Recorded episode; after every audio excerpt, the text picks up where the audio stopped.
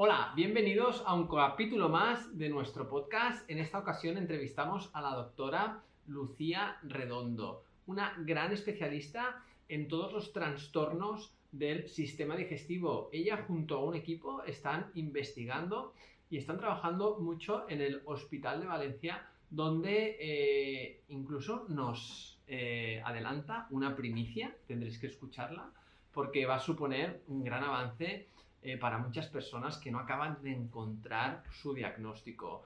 Hablamos con ella sobre todo del SIBO, un trastorno a nivel del sistema del intestino delgado que afecta a muchas personas sin saberlo. Gente que piensa que, oye, yo como saludable, pero mi barriga va fatal. Cada vez que como más sano, estoy peor. De hecho, así nos lo dice Lucía con algunos pacientes suyos. Eh, una entrevista muy interesante con mucha calidad de información Así que no os hago esperar más y vamos con Lucía. Estamos aquí con Lucía, con la doctora Lucía Redondo. ¿Cuánto tiempo eh, sin vernos? Hace un montón de años que nos conocemos, lo hablábamos ahora, pero que nos veíamos han pasado algunos años, que pasan rápido. ¿eh? Sí que pasa el tiempo, así que bueno, encantada de verte, aunque sea por aquí. Qué bueno, qué bueno. Pues Lucía, la, idea de hablar contigo es sobre todo, pues como ya les he dicho a todos los, oyentes, que, eres una gran experta, sobre todo en los últimos años, estás especializado mucho en, tema gástrico, ¿no? en muchos, muchas disfunciones del, del aparato gastrointestinal y sobre todo hoy queríamos hablar de una patología que quizás de forma convencional no se escucha mucho, pero que cada vez o bueno, que siempre ha estado presente, pero ahora se le pone más nombre, que es el SIBO. ¿Qué, nos puedes contar así para introducir el tema del SIBO? ¿Qué es el SIBO, Lucía? Bueno, como bien has dicho, es algo que, mm, ha estado eh, durante mucho tiempo y ha afectado a muchas personas. Lo que pasa que lo que ha cambiado en los últimos años es que tenemos un test, una manera de, de diagnosticarlo, pero no es que antes no hubiera y ahora sí. Entonces, ahora sí que es verdad que se habla más, estudia más, eh, conocemos más sobre el SIBO. El SIBO son las siglas en inglés del sobrecrecimiento bacteriano en el intestino delgado. Así es como se descubrió por primera vez eh, que un exceso de bacterias en el intestino delgado podría producir una serie de síntomas como hinchazón, gases. El problema es que, eh, bueno, con el, con el paso del tiempo, con el paso de los años y el estudio, lo que hemos visto es que realmente no hablamos solo de un sobrecrecimiento de bacterias, hablamos realmente de una disbiosis, de una alteración de microbios en el intestino delgado. Eso hace que haya muchos síntomas como decía, hinchazón, gases, diarrea, estreñimiento, también afecta a la digestión, digestiones lentas pesadas, muchos trastornos que pueden estar englobados ahí dependiendo del tipo de SIBO, del tipo de disbiosis. Claro, y, Lucía, esto podría, podría estar englobando a mucha gente hay muchas personas que han sido diagnosticados ¿no? del, del, colon irritable, de, que a veces mm, era como por descarte, ¿no? Pues tienes un colon irritable y que, porque en las consultas de, de, PNI y en las consultas de, nutrición, pues con una visión así más integrativa, nos llegan muchas de estas personas. ¿Podría haber alguna relación entre estos aspectos? Claro, e, esa entidad el síndrome de intestino irritable, muchas veces conocido con el nombre de colon irritable, realmente es un saco donde mm, durante años se ha metido ahí pues todo lo que, lo que no, no sabíamos una causa, unos síntomas de los cuales no sabíamos que tenía una causa orgánica, un daño orgánico, se ha metido muchas veces en ese saco de síndrome de intestino irritable. Lo cierto es que, eh, bueno, para llegar a este diagnóstico habría que hacer una serie de, o sea, hay una serie de guías, de, protocolos de Roma 4, que son los que establecen todo ese diagnóstico. Aún así, es, es, complicado y muchas veces se sigue metiendo ahí en ese saco. El síndrome intestino irritable es una alteración entre, del eje intestino-cerebro, básicamente, que produce dolor, dolor. Si no hay dolor, eh, no hay síndrome intestino irritable. Y está muy relacionado con, también con la disbiosis intestinal. Entonces, ¿qué es lo que sabemos? Que muchas personas que tienen ese supuesto síndrome intestino irritable, en realidad lo que tienen es un SIBO, una disbiosis en el intestino delgado. Entonces, sí, en muchas ocasiones esos síndromes de intestino irritables incurables, entre comillas, que, se, han dejado, ¿no? se han dejado sin tratar o sin tratamiento, realmente podrían abordarse desde esta perspectiva. No todos, pero sí una, una gran parte. Vale, entonces eh, eh, hemos hablado de algunos, de algunos síntomas ¿no? que decías, de esa distensión, hinchazón, malestar, incluso puede haber que haya mala absorción ¿no? de, nutrientes. ¿Cómo, ¿Cómo, una persona puede, puede, que nos esté escuchando, puede intuir ¿no? que, le merezca la pena profundizar e, e investigar más sobre ese aspecto en, en, sus, en su clínica? ¿En, en qué, qué puede presentar? Bueno, lo primero, o sea, lo más, lo más evidente eh, siempre es esa, esa, hinchazón abdominal que va empeorando cada vez que comes. Es muy frecuente, eh, muchas, nos llevan muchas personas a consulta, mm, me levanto plana o más o menos bien y a medida que pasa el día, pues la barriga va hinchándose hasta parecer embarazo, eh, para que, hasta que parezcan embarazos, ¿no? Ah. Em, esas hinchazones y luego, claro, pensemos que como hablamos de una disbiosis, de una alteración de microbios en el intestino delgado, justamente en el intestino delgado es donde se absorben los nutrientes, donde digerimos, absorbemos, donde tiene, eh, ocurre todo ese proceso mágico y maravilloso que nos permite nutrirnos. ¿no? Claro, si hay una alteración de microbios, es fácil que empiecen a haber intolerancias alimentarias. De hecho, la mayor parte de las intolerancias alimentarias son causadas por un SIBO o por una disbiosis. Es fácil, por ejemplo, que te empiece a sentar mal la fruta, sobre todo frutas como la manzana, la pera, el mango, que son frutas que tienen mucha fructosa y sorbitol. Em, entonces, bueno, que, vayamos viendo si hay algunos alimentos saludables, sobre todo los saludables, ¿no? Hay gente que viene a consulta y nos dice, es que cada vez que intento comer más saludable, me hincho más y me siento peor, que es parte contradictorio, ¿no? Ahora me pongo a comer más fruta, más verdura. Justamente son los alimentos que tienen fibras, que tienen elementos como la fructosa, que llegan al intestino y fermentan mucho y generan mucho gas. ¿no? Y, e incluso ocurre la paradoja a veces de, no, si yo me como el trozo de pan no me pasa nada, a veces, ¿eh? En cambio, me como una manzana me hincho. ¿Cómo puede ser? Bueno, pues es porque hay un problema que hay que solucionar, porque no solo es el, bueno, pues no como fruta y ya está, no, esa disbiosis puede generar una serie de, síntomas extradigestivos. Eh, ya no solo es que se me hinche la barriga, sino que la, ese SIBO puede estar, estar produciéndote dolores de cabeza, problemas en la piel, de, erupciones o picores, eh, dolores musculares, articulares, mm, mucho, por ejemplo, síndrome premenstrual en la mujer. En definitiva, muchos síntomas extradigestivos relacionados muchas veces con, con la inflamación, inflamación crónica de bajo grado y también muchos síntomas a nivel, a nivel psicológico, a nivel mental. Es muy frecuente pues la tendencia a la ansiedad, a la depresión, el estado anímico bajo. Y, Lucía, porque dentro del, del, SIBO eh, también podemos encontrar diferentes tipos, ¿no? Según cuál sea ese tipo de microorganismo que haya proliferado más, que también pueden presentar una clínica diferente, ¿no? Ahí vemos o leemos que hay SIBO puede, puede producir más estreñimiento, si es por un exceso de metano o más en plan diarrea, por si es otro tipo de, ¿no? de hidrógeno, incluso mm. mezclado, ¿no? ¿Cómo nos podemos encontrar los dos? O sea, e, es muy diversa, e, ¿es todo tan blanco o negro o, se mezclan muchas cosas? Porque luego también está el tema de personas diagnosticadas con intolerancia a la fructosa o al sorbitol o a la lactosa, ¿no? Eh, ¿no? Hay, hay, como un, un, pupurri de muchas cosas que a veces pues, a la gente le cuesta aclararlo, ¿no? Y... Mm. Bueno, lo primero es entender que la, base de esas intolerancias eh, suele ser el, el, SIBO o la disbiosis, es decir, que a veces, por ejemplo, nosotros en, en IBADI, yo trabajo en IBADI en un centro médico, en un Instituto Valenciano Digestivo, que estamos en el Hospital de la Salud en Valencia, y somos un equipo con, médicos digestivos y, muy dedicados al tratamiento del SIBO. Por ejemplo, nosotros antiguamente sí que utilizábamos mucho este tipo de test de intolerancia a la fructosa, sorbitol y demás, realmente cada vez menos los usamos porque utilizamos el test del SIBO y, bueno, y otros métodos diagnósticos, pero los más, bueno, más de siempre, de toda la vida.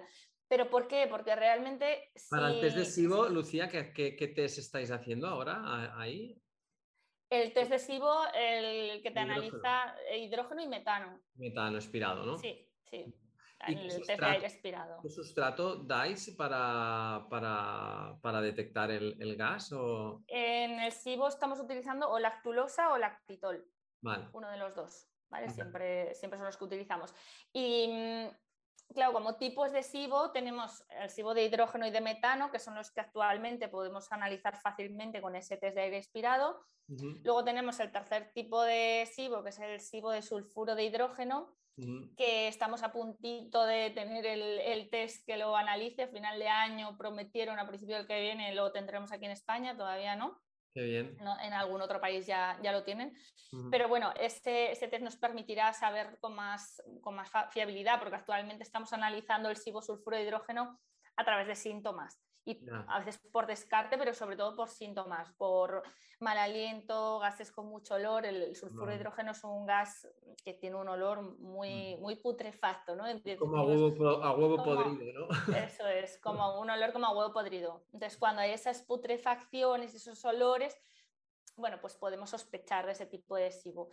Y luego hay un tercer tipo de SIBO, entre comillas, que es el, el SIBO eh, de fúngico, el de las cándidas, que también llamado el SIFO, SIFO, Con, con, F de, de siglas en inglés, sí, mm. del sobrecrecimiento fúngico, que ese es más difícil de diagnosticar, que hay algunas técnicas, pero suelen ser más indirectas, ¿vale? Y suelen ser más sospechas, pero la verdad es que hay muchas personas que, también desarrollan este tipo de, problema y justamente el tratamiento es muy diferente al que se haría en cualquier otro SIBO. En cualquier otro SIBO utilizaríamos más antibióticos, ya sean farmacológicos o herbáceos, en cambio en el SIBO fúngico pues utilizaríamos más antifúngicos. o, elementos que ayuden al control de las cándidas. Entonces, Claro, tenemos de alguna manera esos cuatro tipos de, de SIBO, de disbiosis, pero tenemos que entender que el tubo digestivo es muy largo y que es fácil y es frecuente que se combinen ese tipo de disbiosis, ya no solo en el intestino delgado, pero es fácil, por ejemplo, que haya pues, que se combine el SIBO de metano y luego crecimiento de cándidas más a nivel del intestino grueso o ¿sabes? En, diferentes algún, lugares. O algún parásito también, ¿no? Que haya pues alguna yardia o algún, alguna, ¿no? Que, que se combinen diferentes ¿no? Eh, situaciones. Claro, bueno, eh, de hecho, esto es algo importante, por ejemplo, para, para, aclarar a todo el mundo que nos vea, el, el SIBO es un trastorno que, que hay que llegar después de descartar otros elementos, otras situaciones que puedan estar generando síntomas similares. Siempre llegamos al SIBO después de descartar alguna sospecha de celiaquía, de parásitos, de problemas que puedan estar generando trastornos digestivos, porque si no, no es decir, estoy hinchada, ya tengo SIBO. No, que puede haber más cosas, como, como, el ejemplo de los parásitos que acabas de comentar. De hecho, mira, en, en Ibadi, y esto lo cuento un poco a, primicia porque todavía no lo hemos publicado en ningún sitio, pero ni, bueno, pública, pues comentado en ningún sitio todavía. Hemos empezado un, ensayo clínico hace, hace poco tiempo en el que bueno, vamos a tratar de ver eh, la eficacia, comprobar con datos y con, con, muchos pacientes la eficacia del tratamiento del SIBO que estamos aplicando aquí comparado con, con otro tratamiento más convencional de, de antibiótico normal. Más, farmacológico. Sí, el, uso de solo fármacos, o sea, solo antibióticos, y lo vamos a comparar con lo que estamos haciendo aquí, que es en muchas ocasiones combinar ese antibiótico con productos naturales, con, ayudas naturales para, reforzar y hacer que sea más eficaz ¿no? ese tratamiento. Muy bien, de hecho ya hay algunos estudios ¿no? que han comparado ¿no? en otros países que los resultados de, de, aplicaciones más herbáceas y tal, te tienen, tienen muy, buenas, eh, muy buenos resultados, ¿no? O sea que súper bien que aquí, pues eh, mira, seáis los pioneros, ¿no? Porque creo que en pocos sitios en España se estará, se estará haciendo esto. No, en, España no, no, o sea, no, hay, no hay estudios sobre esto, pero bueno, lo que hay hecho de alguna forma es una comparativa entre antibióticos y herbáceos. Vale. Nosotros lo que estamos haciendo más es una combinación y una serie de protocolos que hemos utilizado mucho y Edgar, tú lo, lo conoces de sobra, esos protocolos que hacemos siempre de limpieza y luego regeneración, recuperación de mucosas, de probióticos, o sea, el, el valorar y validar un tratamiento mucho más amplio, más complejo de tratamiento para, para valorar una eficacia también más a largo plazo, para buscar que el paciente se estabilice porque es muy fácil el tratamiento en el momento puntual, pero las recaídas y las recidivas son, son muy, muy frecuentes en esto del SIBO. Sí, supongo que también, claro, hay un componente de todo lo que es la parte eh, emocional, ¿no? Del sistema nervioso que, seguramente vosotros que tratáis tanto, ¿no? Con esto, con este tipo de paciente, que se debe relacionar bastante, ¿no? Como el, como en muchos casos, ¿no? La, parte ¿no? de, de, estrés o la parte que esté sufriendo una persona a nivel de desequilibrio emocional puede llegar a alterar primero el, rendimiento de un, protocolo y que luego pues estas recibidas, ¿no? que, sean más, más, más continuas. Claro, mira, para, nosotros en el, equipo y sobre todo las, o sea, somos, somos todo un equipo, pero tenemos luego la, unidad de nutrición y, y, salud integrativa que, que, aplicamos más ¿no? Este, esta parte que conoces tú de la, de la PNI, de la medicina natural. Claro, para nosotras es fundamental eh, la historia clínica, el buscar la causa de, ese SIBO, de ese trastorno digestivo. Es muy frecuente, por ejemplo, una paciente que viene y dice, siempre preguntamos, ¿cuándo empezaron los síntomas? ¿En qué momento empezaron los síntomas? Bueno, pues es bastante frecuente de siempre he tenido ciertos problemas, siempre ciertas molestias desde pequeña, pero fue en un momento dado, imagínate, a los 30 años, que tuve un, problema emocional muy grande, un estrés muy grande, pasó algo en, mi vida y a partir de ahí empiezo a desarrollar estos trastornos. Mm. Claro, en esa persona tenemos que entender que, sí, vamos a aplicar un tratamiento, vamos a aplicar el tratamiento que, necesitemos en ese momento, pero si no hay una gestión de las emociones, una gestión del estrés, de ayudar a calmar la mente, entonces esa persona va, a volver a tener ese tipo de problema. ¿no?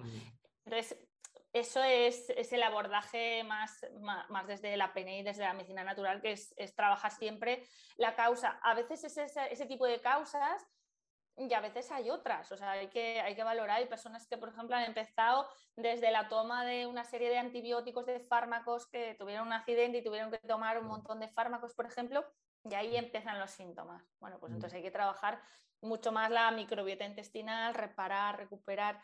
¿no? Hay, que, hay que siempre valorar cada caso a, pesar de que tratamos de tener una serie de, mm. herramientas, protocolos, de, productos que solemos usar, pero siempre hay que personalizar para poder ir a la raíz del problema y poder hacer que esa persona se mantenga saludable todo el tiempo posible. Sí, sí, está claro que el, ese, primero, el concretar el diagnóstico y lo que has dicho antes creo que es muy importante de descartar otras cosas que puedan ser un origen más primario de esa, de alteración, una posible celiaquía o otros factores ¿no? que, que, pueden haber por ahí, o sea, creo que, o parásitos o lo que, o lo que sea, que, que, que, para tener un diagnóstico más claro y luego tener en cuenta que al final eso, que es un abordaje que la salud del sistema digestivo pues, necesita un abordaje pues, de, otros mm, factores y otras condiciones del ser humano que van a influirle. Lucía, has hablado y eh, un momento de que estáis en un gabinete de nutrición ¿no? y que también ayudáis a, ¿no? supongo que a reestructurar o ajustar un tipo de alimentación para cuando existe esta, este tipo de, de problema, que de hecho a veces puede ser incluso una herramienta que puede ayudar ¿no? a diagnosticar si alguien hace un tipo de cambio y ve que mejora. ¿Nos puede estar dando alguna información de más? Sí, bueno, nosotros en la parte de la nutrición es muy importante para, nosotros, al menos para ese abordaje mm, inicial de poder generar una, mejora significativa en, los, pacientes, las pacientes. Em, Claro, una de las estrategias que más utilizamos, por ejemplo, es la, dieta baja en FODMAPs, que son esos compuestos fermentables, altamente fermentables que llegan a ¿Nos puedes explicar así un poquito, ¿no? porque se escucha, se habla y ¿qué es la, dieta FODMAPs? La dieta baja en FODMAP eh, es una dieta que elimina todos aquellos compuestos de la alimentación que son altamente fermentables, que llegan al intestino y ¡pum! generan gas. entonces los retiras durante un tiempo de la alimentación y si realmente el problema es SIBO, eh, SIBO sobre todo SIBO de metano, SIBO de hidrógeno, eh, los pacientes mejoran.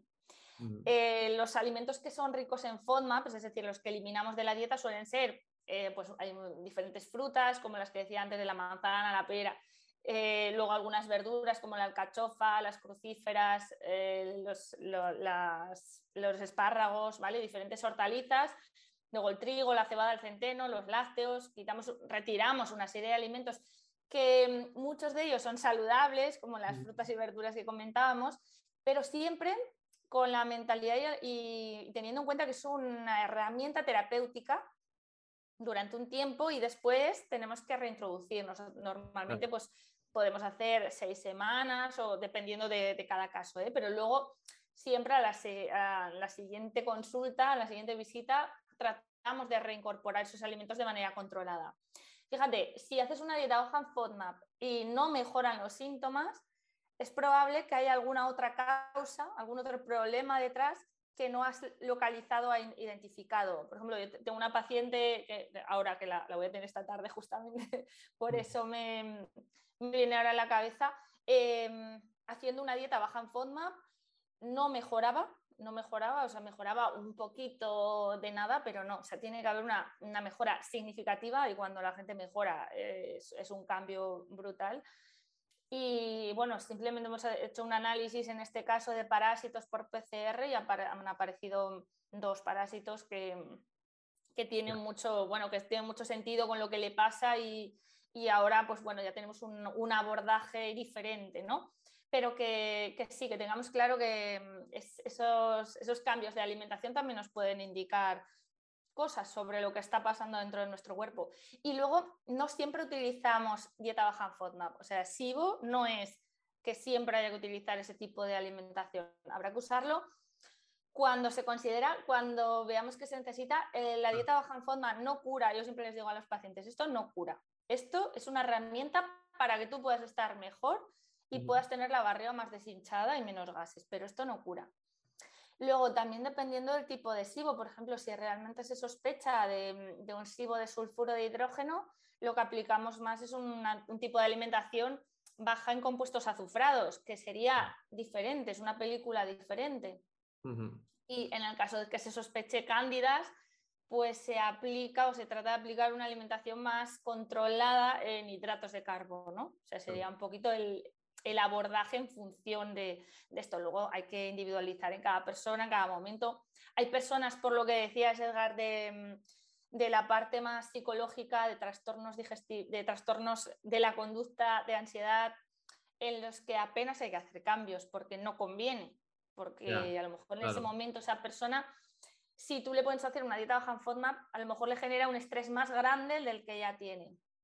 Entonces, como la dieta baja en FODMAP no cura, eh, pues a veces hay que valorar, hay que valorar si conviene o si no, o si simplemente empezamos a tratar y, a lo mejor el proceso será un poquito más lento, pero a esa persona le va a ir mejor ese plan.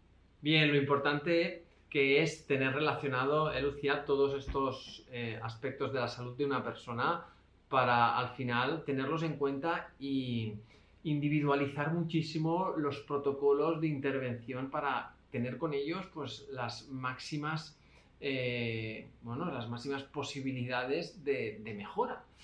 Eh, Lucía, es un placer, la verdad, hablar contigo. Me pasaría horas escuchándote porque eres un auténtico pozo sin fondo de sabiduría y me encanta cómo investigáis, cómo buscáis siempre ¿no? esa, esa veracidad ¿no? y esa información con contraste, con, con sustento. Así que un placer. ¿Dónde podemos o dónde la gente que nos escucha, Lucía, puede eh, ¿no? Eh, tener más noticias de ti o de lo que estáis haciendo o más información? ¿Qué nos puedes eh, decir? Pues en, en, mi página web, redondocuevas.es, es fácil de recordar mis apellidos, ahí, ahí está todo, todo explicadito. lo que hago, lo que hacemos y, demás. Muy bien. Espero que nos veamos pronto, que sea presencialmente, que hace ya mucho, como decíamos, que no. Y nada, eh, hasta la próxima. gracias, Edgar. Gracias. Adiós, adiós. Hasta luego. Cada domingo estaré contigo de nuevo para ofrecerte un nuevo capítulo de nuestro podcast Ayuners. Si quieres apoyar este podcast y ayudarnos a crear más contenido como este, nos ayudaría muchísimo que nos dejes una reseña de 5 estrellas en iTunes, Spotify, Evox o donde quiera que nos escuches. La información de este podcast es meramente informativa y divulgativa, que en ningún momento pretendemos ni diagnosticar ni tratar a ninguna persona. Recuerda que la responsabilidad sobre tu salud recae principalmente en ti y en aquellos profesionales sanitarios que conocen tu caso y pueden tratarte de forma individual.